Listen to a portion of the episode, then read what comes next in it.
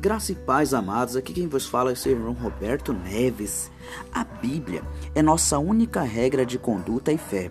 Então, que vivamos isso plenamente, que cumpramos tudo o que a Bíblia nos manda e façamos com amor, com dedicação e excelência, pois para isso nós fomos chamados.